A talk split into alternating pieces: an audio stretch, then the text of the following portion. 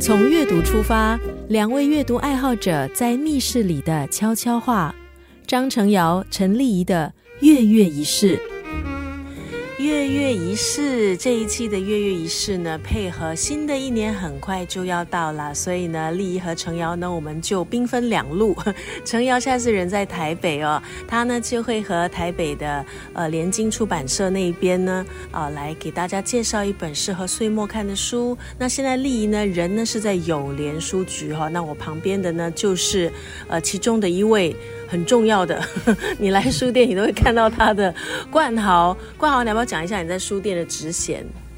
呃，我是有联书局的图书部经理，然后主要是处理呃图书有关系的东西吧，就是比如说批发、学校啊、零售啊之类的，还有 online 的销售之类的。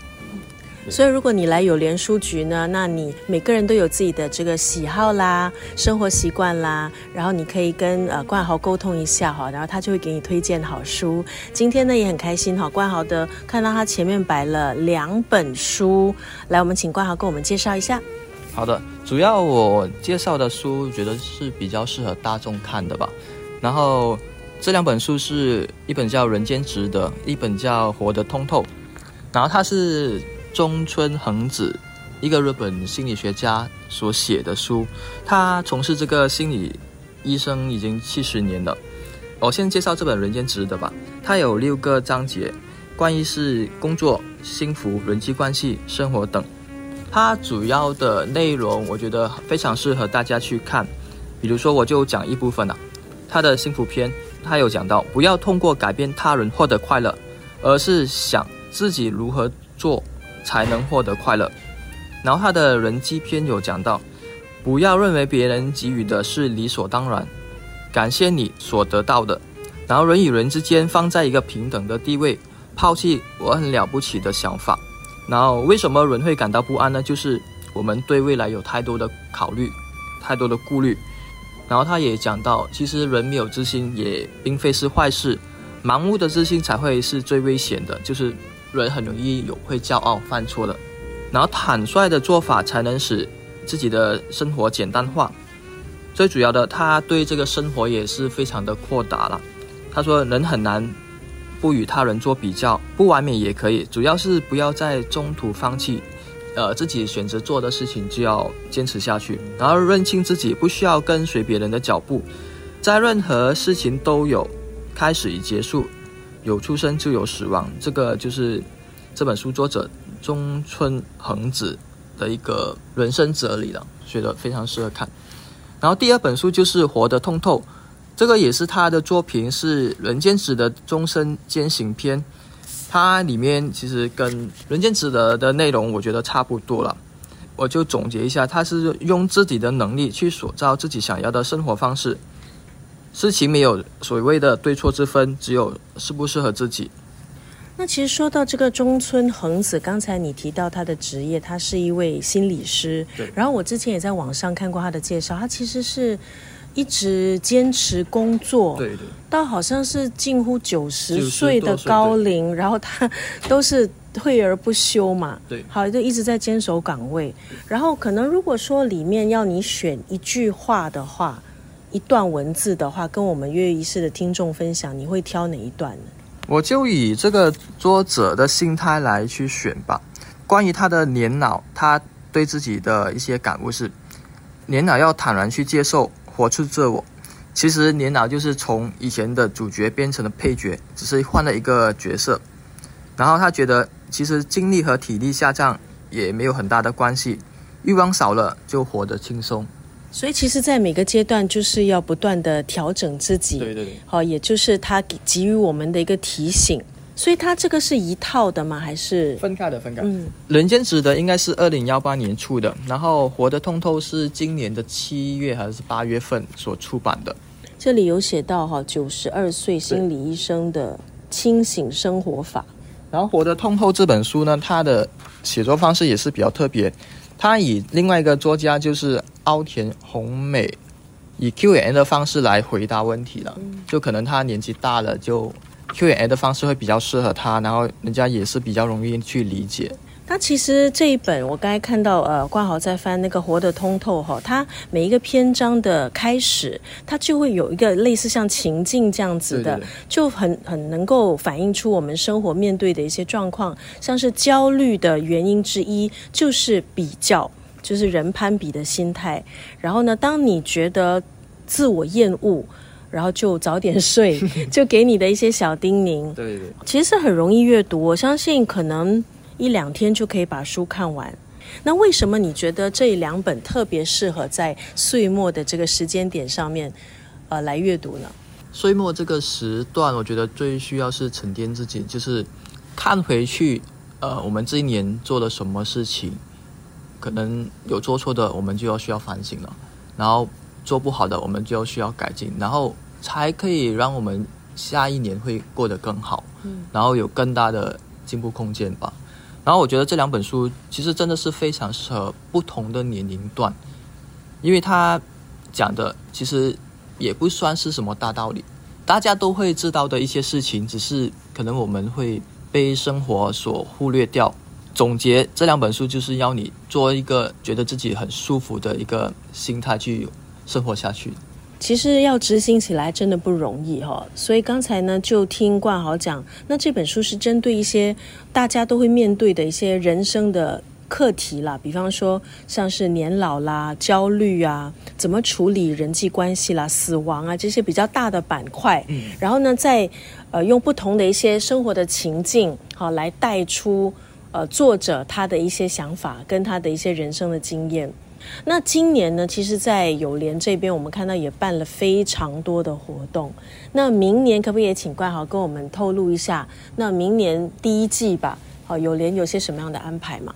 一月十多号有一个，就是今年前呢，就有一个小朋友的活动，然后还有一些 workshop 之类的，然后之后的活动应该还在安排中。从阅读出发，两位阅读爱好者在密室里的悄悄话。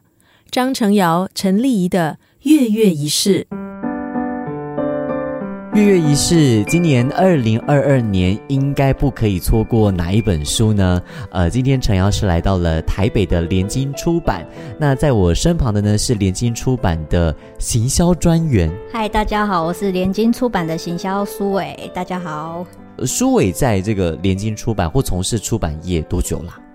大概是八年左右，然后一开始在联金是做比较业务端的事情，然后这几年就做行销，然后我目前主要是负责呃三管跟生活。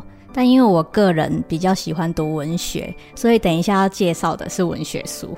这一本是你觉得今年不可以错过的，就是读者不可以错过的一本书。没错，没错，我不是因为在联经出版，所以推这本联经自己出的文学，是你不要欲盖弥彰，是因为我真的好喜欢这本书。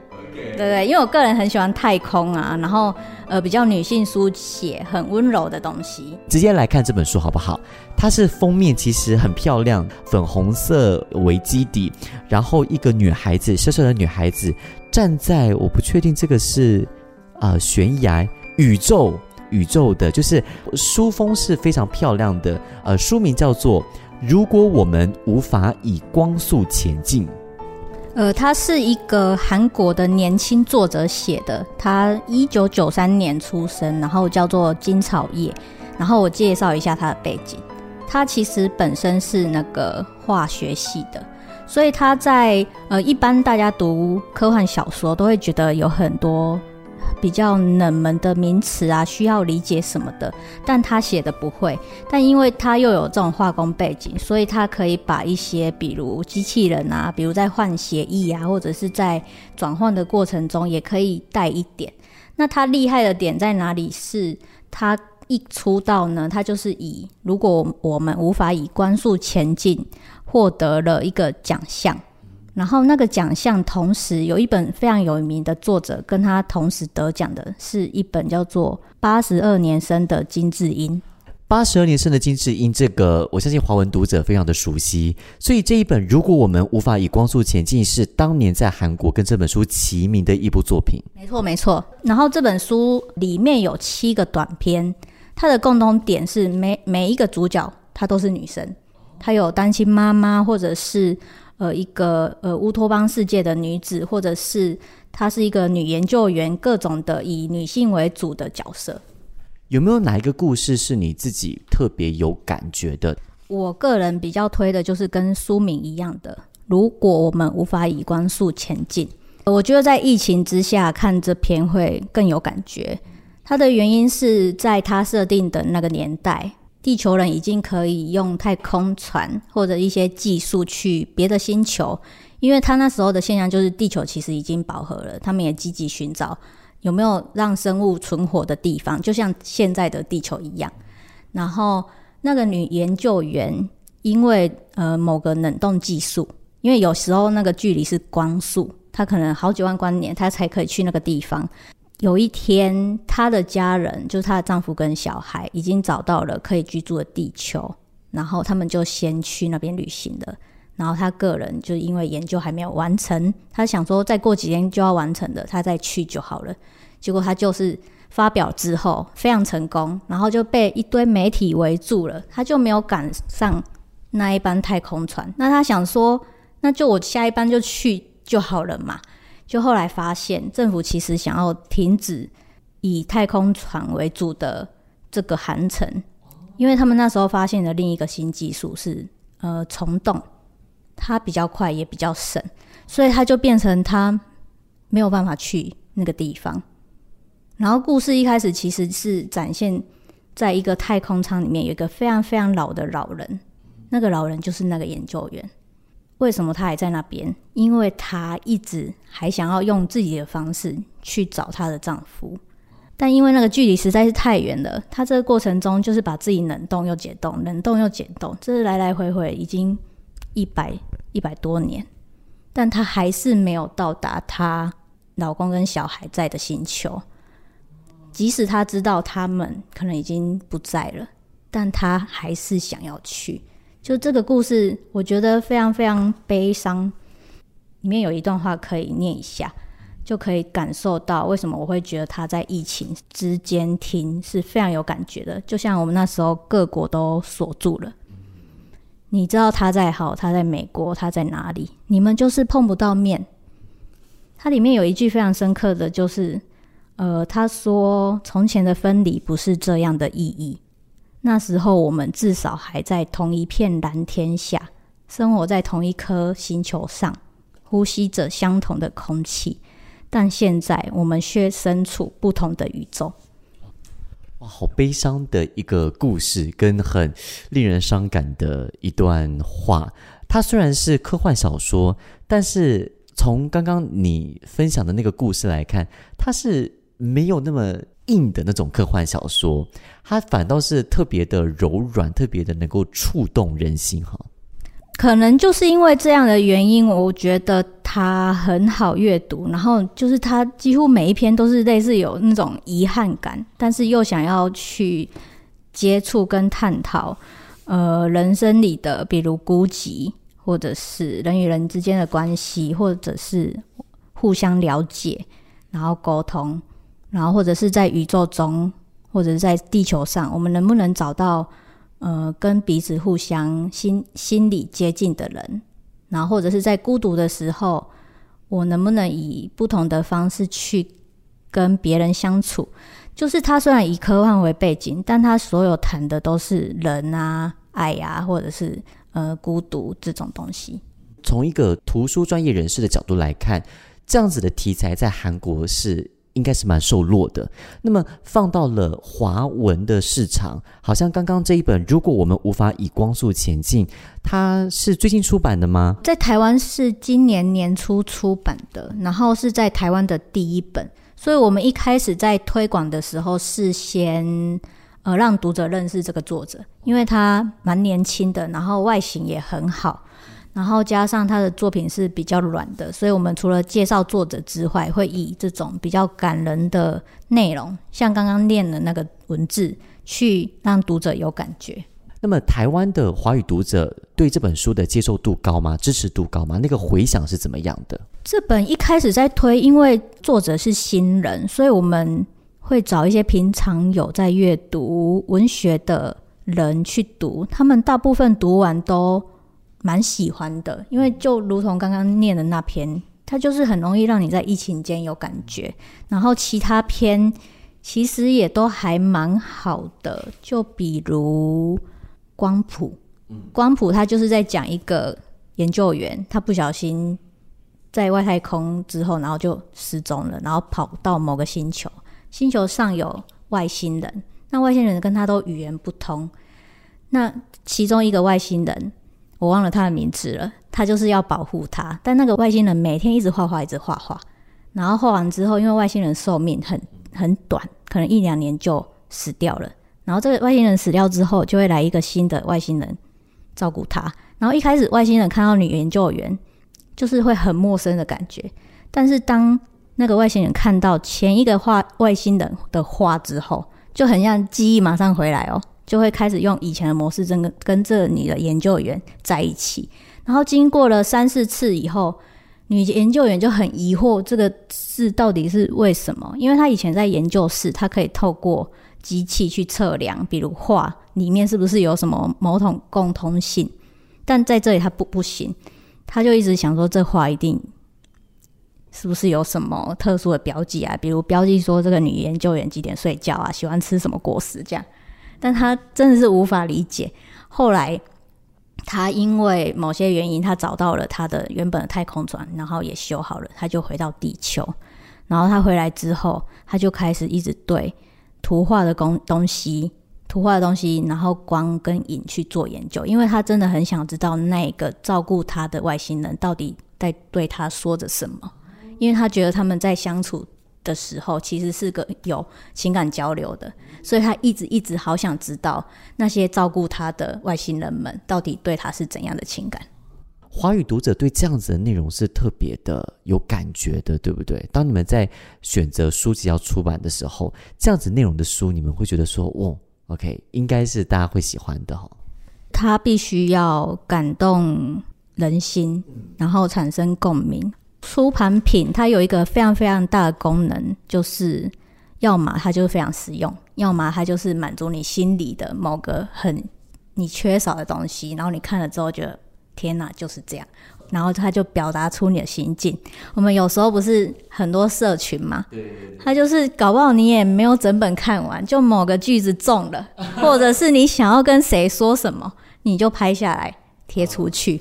我觉得就是一个文学作品，它有很多功能，就是满足自己，然后表达。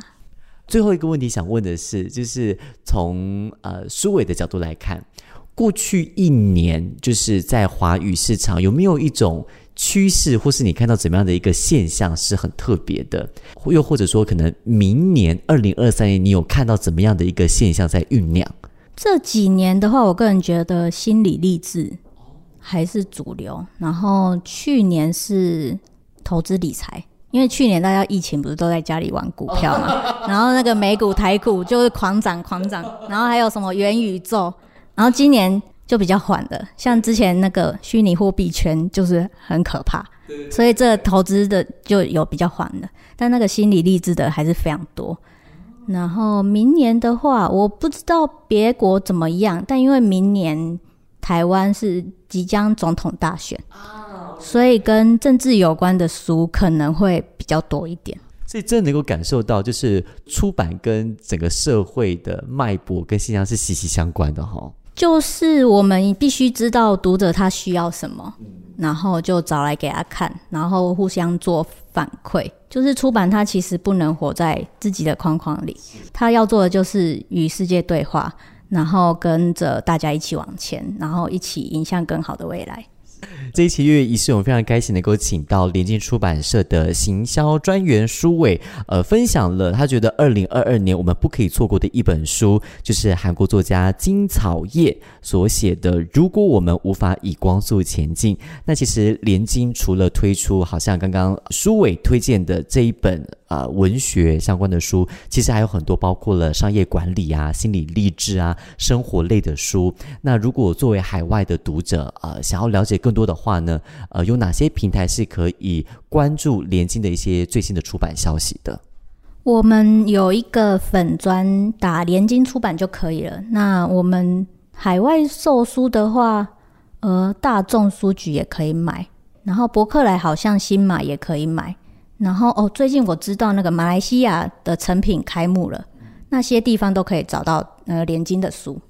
所以想要呃跟着这个华文书市的脉搏走，就可以关注联经出版哈。我们最后再谢谢舒伟，谢谢。